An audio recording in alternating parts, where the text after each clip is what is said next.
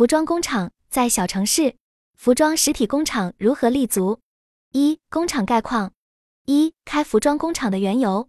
小城市开了一家服装工厂，之所以选择在小城市开厂而不是大城市，主要考虑到大城市的成本太高，租金、人工都很贵，而小城市具有充足的服装工人资源，且各方面的成本都较低。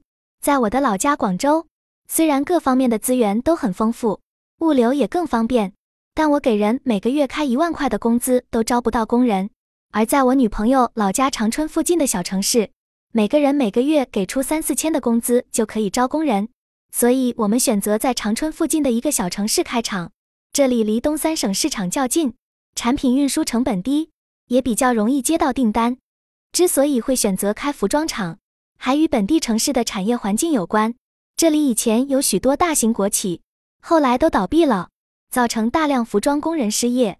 加上我女朋友也喜欢服装设计，所以尽管看到了创业的很多风险，我们还是冒险开了这家小服装厂，也希望能够继续带动本地就业。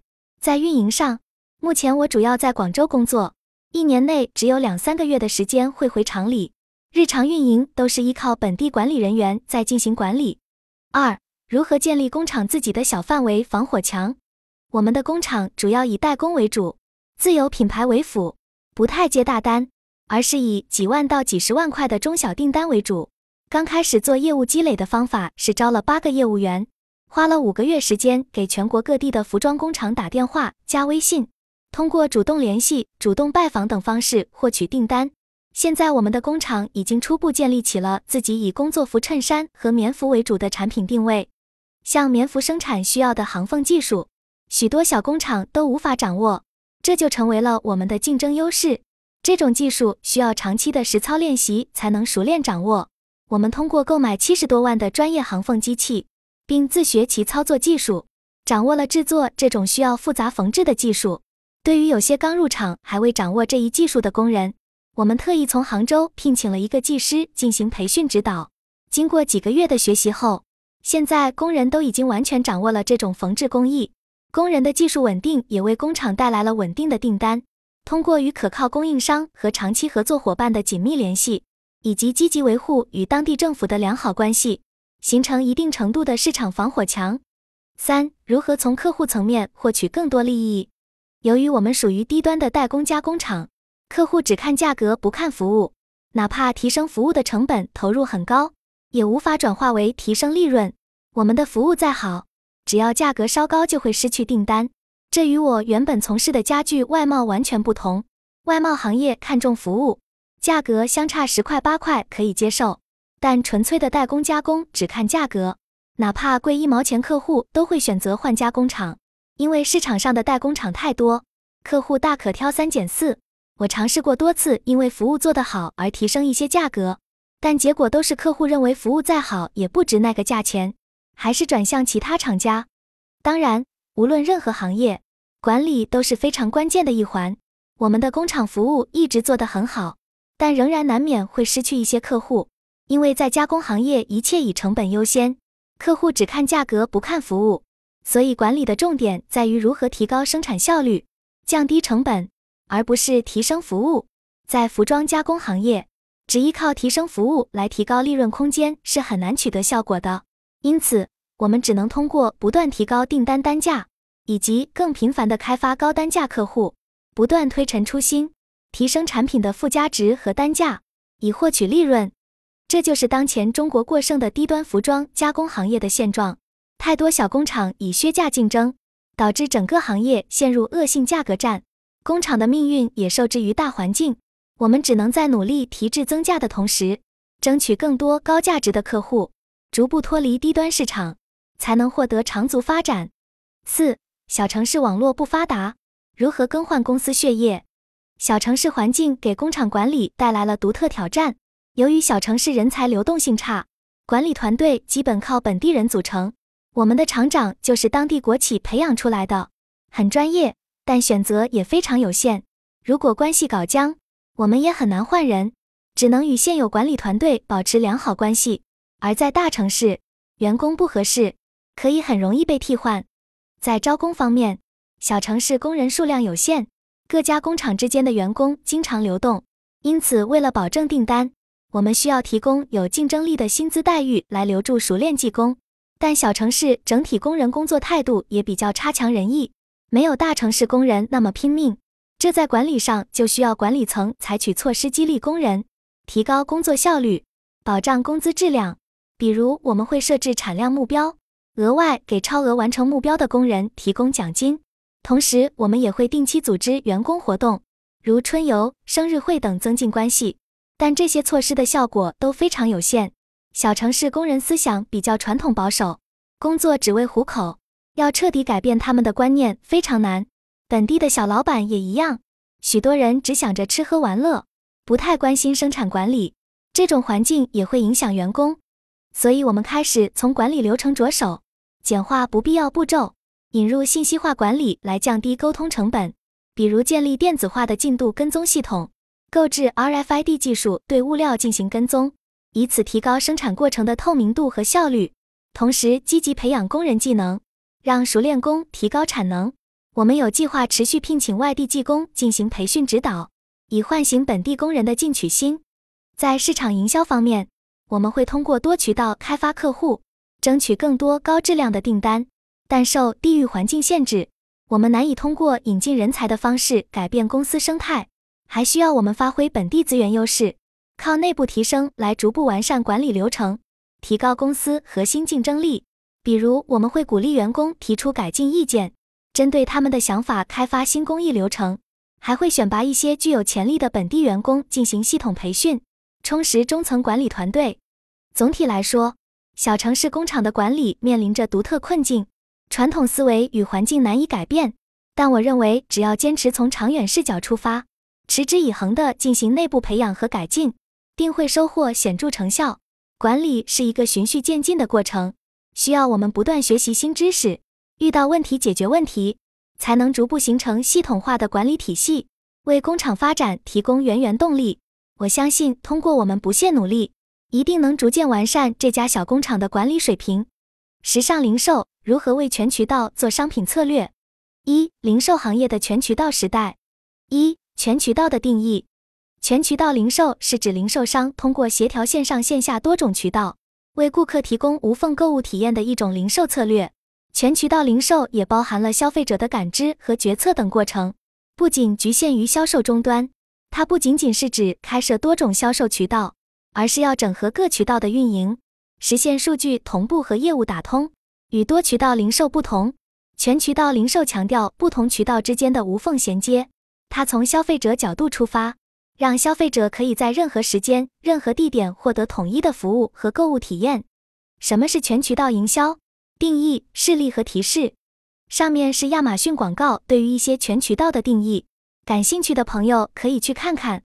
具体来说，全渠道零售策略要求企业的实体店、电商网站、移动应用等渠道之间实现无缝对接，消费者可以在线上浏览产品，到线下实体店试穿体验后再在线上购买，整个购物过程平稳流畅。这需要企业对商品、价格、促销等都采取一致化策略。不能出现信息不对称的情况。二、国内的零售行业全渠道趋势玩法。实施全渠道零售策略的好处是可以更有效的销售商品，提高销售转化率。在当下消费入口分散的环境下，品牌需要通过多渠道、多触点进行曝光。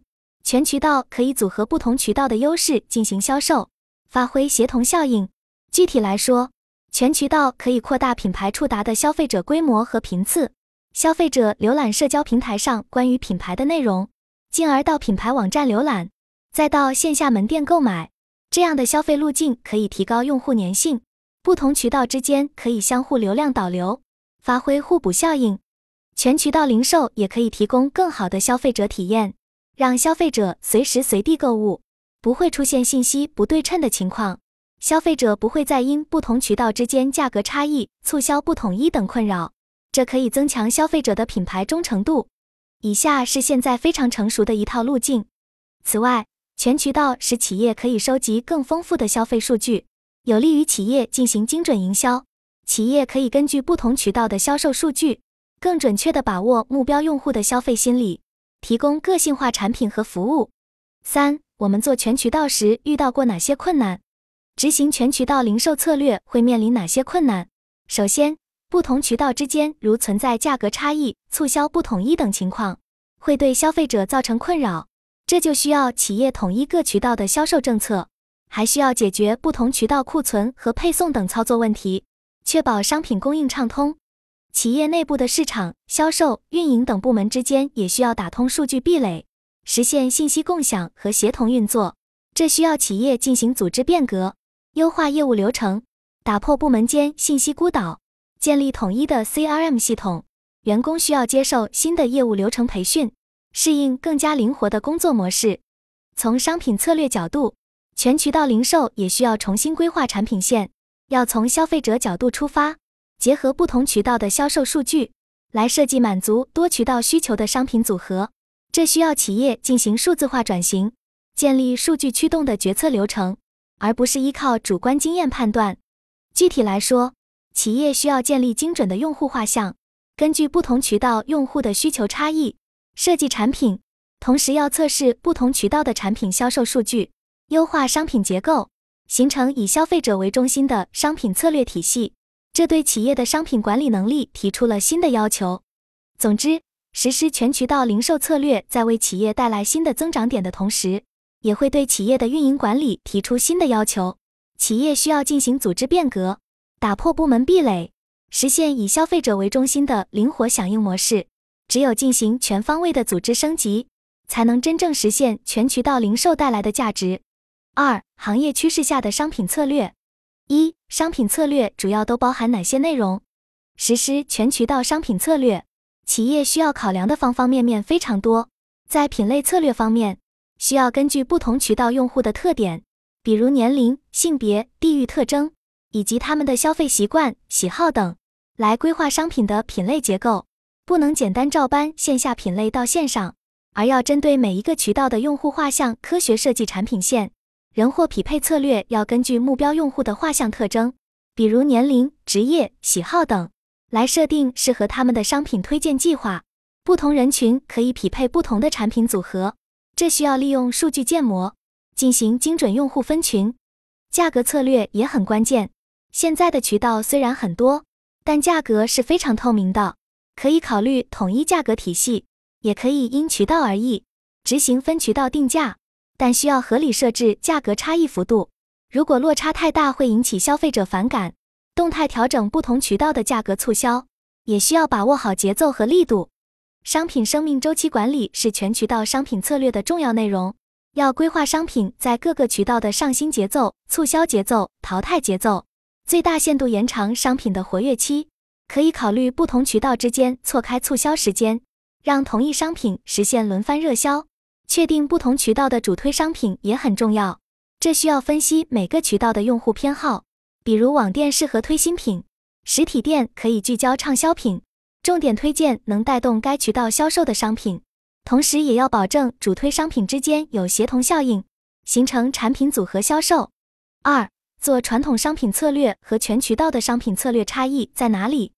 相比传统商品策略，全渠道商品策略更加灵活高效。在调整产品、价格等策略时，传统模式每季度制定一次计划，缺乏实时性；全渠道模式可以利用海量用户数据进行及时优化，响应市场迅速多变的需求。在企业内部协作方面，传统模式中各部门分工明确，相对独立运作；而全渠道模式需要不同部门打通信息壁垒，商品、市场、销售、供应链等部门需要实时共享数据，通力配合。在产品设计理念上，传统模式追求大规模生产少品类，而全渠道模式可以根据海量用户数据进行细分，支持开发个性化商品定制业务，追求小批量及时更新。商品生命周期更短，在定价策略上，传统模式容易出现不同渠道之间明显的价格差异，而全渠道模式则会致力于使不同渠道对用户保持一致的价格体验。考虑商品生命周期和目标用户群体的变化，动态调整推广计划是全渠道商品策略的关键。商品推出时可以针对创新群体，成熟期转向主流用户，退出阶段清仓处理。不同用户群的消费趋势会不断变化，需要持续跟踪。及时优化产品布局。在执行全渠道商品策略过程中，如果不同渠道的促销政策不统一，就会对实施带来障碍。这需要提前规划好促销方案。如果企业内部缺乏整合的用户数据，就很难进行精准的用户分析，制定人货匹配策略。这需要企业构建统一的用户信息平台。各职能部门如商品与研发之间信息不通，也会带来执行困难。这还是需要优化内部业务流程。打通不同部门之间的壁垒。如果企业预测市场动向的能力不足，也会使商品与需求出现脱钩。可以通过培训引入专业人才来提升企业的洞察力。还有一点需要注意的是，不同渠道的库存和物流体系要能配合销售，确保商品供应的及时性。这需要整合供应链和物流，建立精细化的库存管理系统。实施全渠道商品策略是一个系统工程。需要从组织、流程、数据、技术各个方面进行整体规划，逐步打通实现。只有做到这些，才能助力企业顺利实施全渠道商品策略，发挥不同渠道的协同效应。三、做好全渠道商品策略需要依靠哪些人、事、物的前提条件才能做好闭环？制定全渠道商品策略，企业需要从多方面进行数据收集和分析，作为重要依据。在历史销售数据方面，要收集不同渠道至少一至两年的详细销售数据，包括销量、销售额、用户价格承受度等多维度指标。这可以帮助企业找出各渠道的目标用户偏好以及商品消费潜力。还要分析主打商品在不同渠道的销售差异，识别最适合每个渠道的商品组合策略，对比同类商品在不同渠道的销售数据。可以判断不同渠道的用户对价格变化的敏感度，以及对品牌的忠诚度，为渠道定价策略提供依据。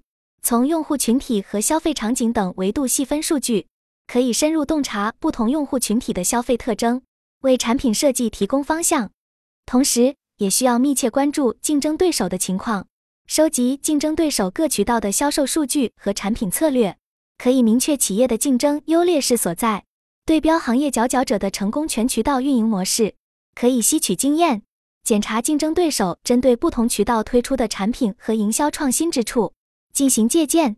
持续关注竞争对手的新品上市频次、不同渠道价格策略等，可以及时发现自己的差距，把握机会。除了历史数据，预测行业未来发展趋势也非常关键。要研究宏观环境变化对行业的影响，判断未来增长方向。关注消费者对新技术的接受程度，预测潜在的商业模式变革，参考行业权威机构的研究报告，补充自己的判断，密切关注可能出现的颠覆者对传统格局带来的影响。